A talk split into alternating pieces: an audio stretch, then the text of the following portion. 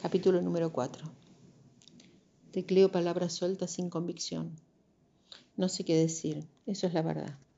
Miro la hoja casi en blanco, la máquina, la ventana frente a mí, el sol que entra pesado, a Ortiz que viene con la taza de café, la palabra muerta escrita media docena de veces. Pongo puntos y tacho con la X las repeticiones. No me queda casi nada. Hay que escribir sobre otro aniversario de la muerte de Eva y no tengo palabras. Marcos sugirió un editorial contundente, agresivo. Los negocios estaban bien, pero había que mejorarlos. Había que elevar la voz para ser escuchados en las reuniones, con mucho whisky de estancieros y financistas. Ortiz sugiere poner algo sobre la perra muerta. Ortiz odia a Eva, a su marido y a todo lo que emana de ellos. Su padre es radical y estuvo preso dos años. Le recuerdo que eso fue por deudas de juego con el comisario. Me recuerda que el comisario es peronista. Finalmente saco la hoja y la dejo apoyada un costado. Saco del cajón la novela y la pongo al lado. Después de la aparición de Mara en mi casa, decidí eliminar de a poco las pruebas de mi doble vida. Sobre todo, después de sorprender a Clara revisando mis cajones, detrás de los cuadros, golpeando las paredes, buscando un doble fondo. Me traje todo para la oficina, menos una botella que guardé detrás de unos libros, la que uso cuando ella se duerme y me abruma el silencio. Sesenta páginas, tal vez más, escritas de un solo lado y a un espacio. Miro las hojas y relevo algunos capítulos. La mayoría están inconclusos. Estudio esos finales. Trato de encontrar las palabras que faltan escuchar las voces que no me hablan porque Clara interrumpe con sus gritos y condena a los demás. Prendo un cigarrillo para combatir la maldición del silencio. El café está helado. Saco del otro cajón la botella de whisky y pego un trago. Baigorria dice que su método es escribir cada palabra que no fue dicha, cada frase entrecortada por la voracidad de la discusión sin sentido. Escribo entonces palabras sueltas no elegidas, palabras que tienen que ver con el dolor en la boca del estómago, con el puño cerrado, con las navidades y los regalos, con los sobres azules que aparecen de pronto y lo dejan a uno al descubierto. Escribo palabras que tienen que ver con el armado de estrategias inútiles para tapar las críticas, palabras de odio hacia mí, hacia ella, hacia Dios, que permite que estas cosas sucedan. Escribo sobre Mara, y sobre lo que no sé de ella. Me doy cuenta de que estoy inventando, que esa mara del papel se parece mucho a la del sobre azul, a la de la iglesia, a la de los poemas, y no se parece en nada a la que está con Baigorria, con el gerente, con Curten. Mara se convierte en inaccesible, dividida. El timbre del teléfono me interrumpe y pienso que ya no voy a poder seguir. Lo dejo sonar mientras prendo otro cigarrillo. Es Marcos. Apenas lo escucho, me pregunta por el encargo. Le digo que casi terminé la nota sobre Eva. Se queda en silencio. Miro la hoja tachada con la esperanza que no me obliga a leérsela. ¿De qué estás hablando? dice después de un rato. De la muerte de Eva. Te pregunto por lo de Curten. ¿Hablaste con el pibe? Ahora el silencio es mío. Son pocos los segundos para inventar demasiado. Pero él, no sabe que con Clara me convertí en un aficionado de la mentira. Aprendí a quedarme callado ante acusaciones absurdas como una forma de preservar mis verdaderos secretos. Sí, le digo, por supuesto. Ya está hablado. Con discreción le dije al pibe, que no te vea y que nadie se entere. ¿Estás seguro? Lo vi a Curten hace un rato saliendo de la casa de piedra.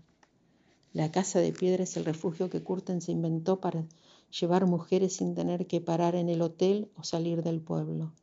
Una casa antigua que me prestó más de una vez para emborracharme tranquilo y en silencio. Ah, digo prendiendo otro cigarrillo, de la casa de piedra. ¿Estás tomando algo? pregunta del otro lado de la línea. Grita como si no se hubiese escuchado nada. No, un poco de café que me trajo Ortiz. Está todo en orden. Cuando venga el pibe te aviso. Me quedo con el tubo en la mano. Cuando Marcos ya había cortado, trato de no pensar en Mara. saliendo de ahí, arreglándose el vestido, sonriendo sin pudores ni vergüenzas a todos los que la miraran, en Curtin, guardando su billetera después de haberle dado la mitad de lo que había adentro. Miro el reloj, las once. Mara debe estar en el colegio, pienso. Mara debería estar en el colegio y no en la casa de Curtin. Es posible que Marco se haya equivocado o que Curten haya llevado otra mujer a la casa. Trato de no pensar y levanto el tubo del teléfono. Lo llamo Ortiz. Decirle al pibe que suba. Tomo otro trago y dejo la botella encima de mi novela. Vacío el cenicero y prendo otro cigarrillo. El pibe entra y se queda parado esperando mis órdenes. No lo invito a sentarse porque pienso en lo que voy a hacer. Necesito que me hagas un favor, le digo. El chico amaga sentarse, pero se queda de pie frente a mí. Del otro lado del escritorio, mira la botella, los papeles, mi gesto.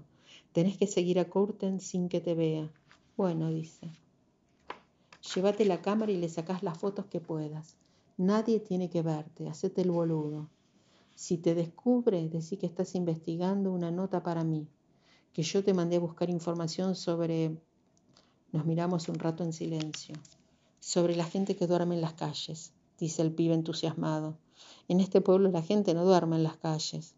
No se crea, dice. Hay que andar a la noche por ahí y ver. Y ni le cuento en el barrio chino. Bueno, está bien, inventa lo que quieras, pero trata de que no te vea.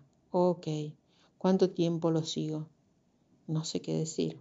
Un día, una semana, un año, no sé el tiempo necesario para confirmar que está gastando la plata de la sociedad en una chica de 15 años.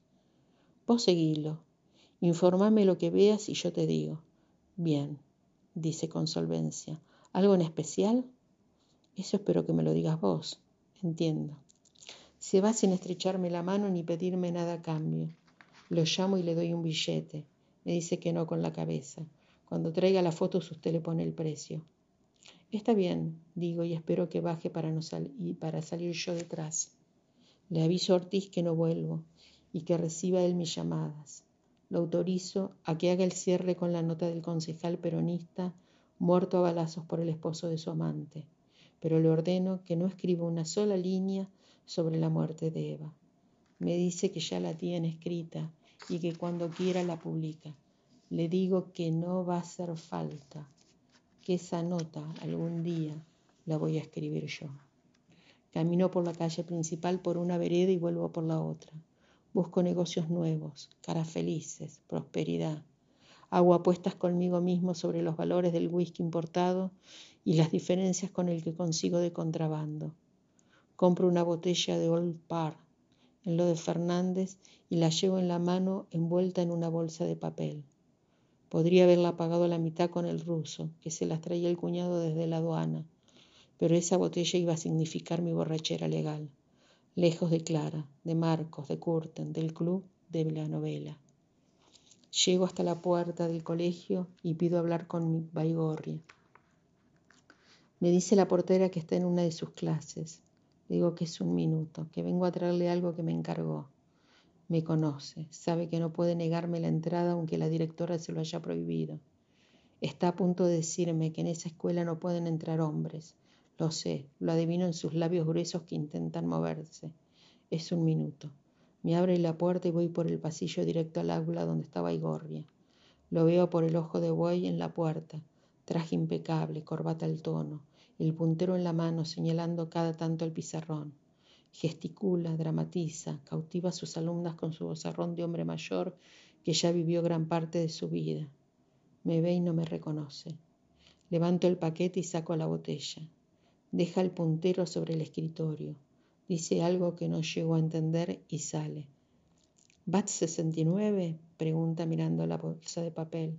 No, Olpar nuevito. ¿El ruso consigo Olpar? No, la compré en lo de Fernández. Está loco, dice cerrando la puerta del todo. Debe costar una fortuna. Más o menos, pero no importa. Quería tomar algo bueno y le vengo a avisar. Baigorra se relame pensando en el whisky girando en el vaso. Está sediento, lo sé.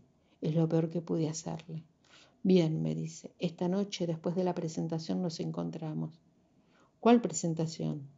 En la biblioteca Estrada, un libro de poemas de una profesora. No tengo más remedio que ir. Si quiere me acompaña y después nos vamos a algún lado. Me va a venir bien. Lo noto nervioso, digo escondiendo la botella detrás de mi espalda. ¿Pasa algo? Nada, ¿qué va a pasar? No sé. Digo y hago una pausa eterna.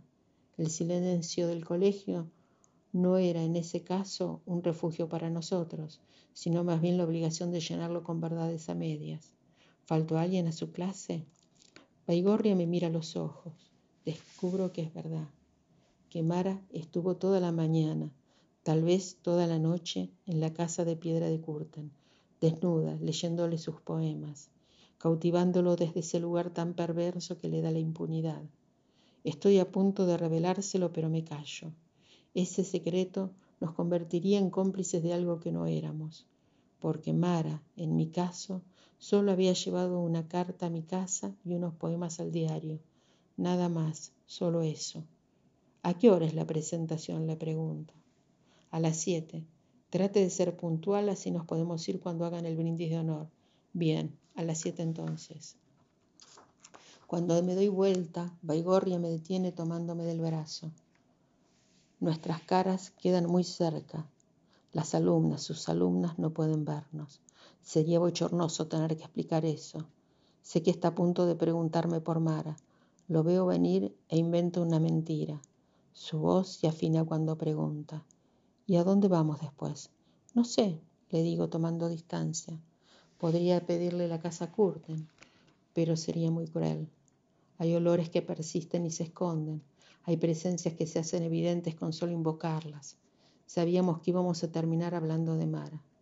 Mi padre tenía una casita donde se iba a pescar en lugar de romperle la cabeza a mi madre. Debe estar destruida, pero podemos intentar. Bien, dice bien. Cualquier lugar es mejor que mi casa o la biblioteca. Lo veo a las siete. Entra al aula y cierra la puerta. Toma el puntero y sigue con su clase.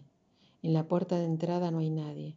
Pienso explicarle a la portera el minuto se extendió porque Baigorri estaba sediento y furioso porque Mara no estuviese en su clase, que seguramente le escribió alguna carta para arreglar una cita después o antes de la presentación del libro, y que esa cita quedó olvidada para siempre. Pero no hace falta ninguna explicación. La, la portera no aparece por ningún lado, tampoco la directora o la secretaria o alguien que tenga la llave de la escuela. Falta mucho para el recreo, así que voy hasta la biblioteca.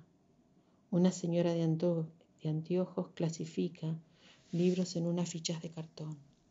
Le pido, si puede, dejar eso por un momento y abrirme la puerta. Me dice que no, que ese es el único trabajo que tiene la portera. Pero no está por ningún lado. Ya la esperé un rato y no aparece. Búsquela. Estar tiene que estar. A veces se esconden en la cocina, con la otra de limpieza y el de mantenimiento para hacer sus cosas. Vaya y pregunte ahí. Le agradezco la información. Salgo y camino hasta la otra puerta, donde termina la escalera y hay una puerta verde al costado. Está cerrada. Golpeo. Un ojo insano me mira por la rendija y pregunta quién es. Ah, dice cuando me ve y abre la puerta del todo. Pase, venga un minuto. Adentro la oscuridad es combatida por decenas de velas prendidas. ¿Les cortaron la luz? Pregunto. Nos gusta más así, dice la portera saliendo de una pequeña puerta que está al fondo de todo.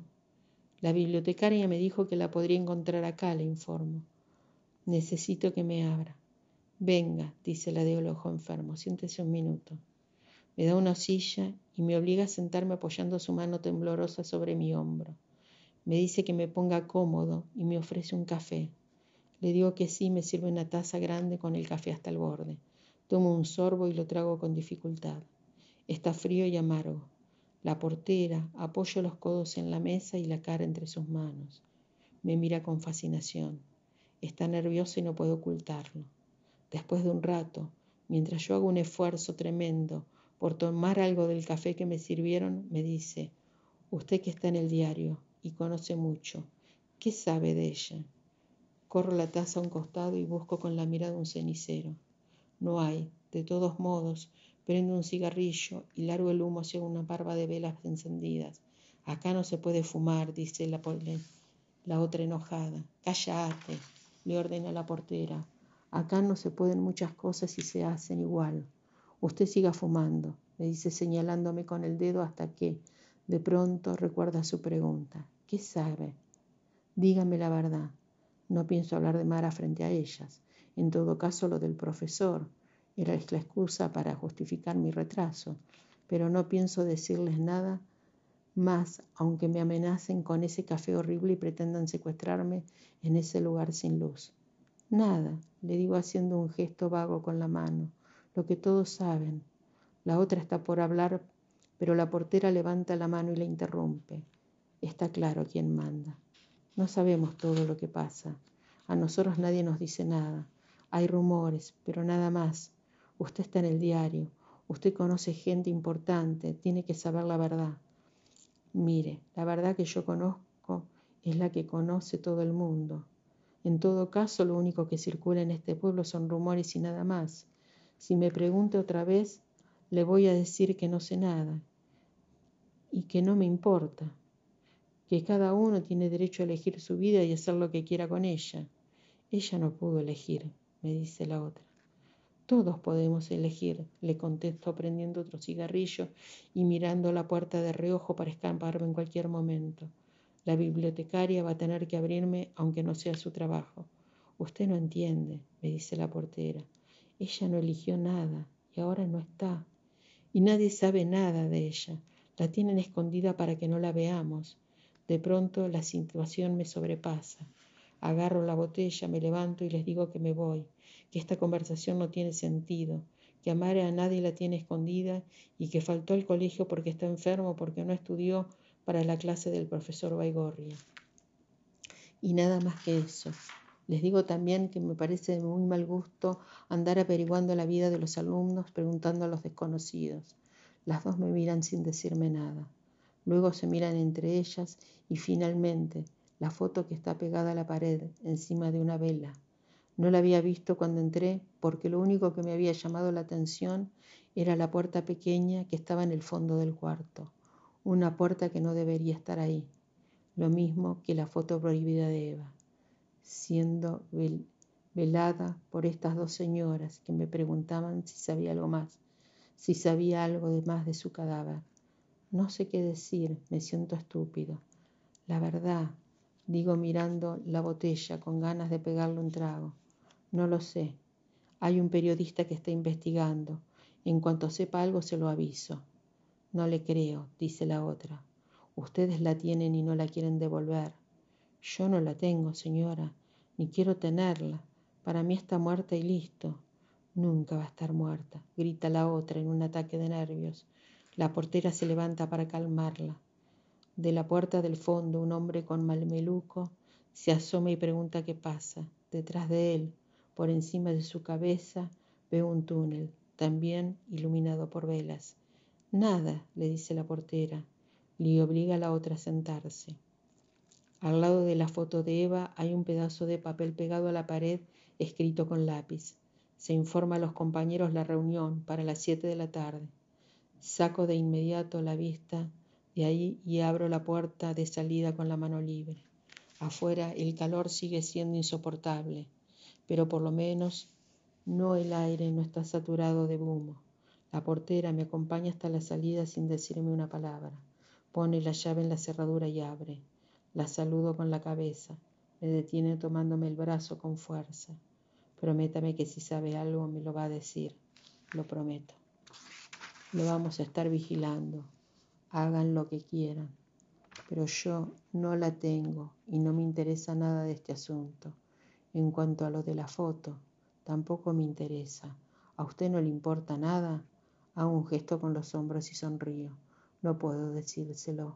Vuelvo caminando hasta lo de Fernández a comprar otra botella.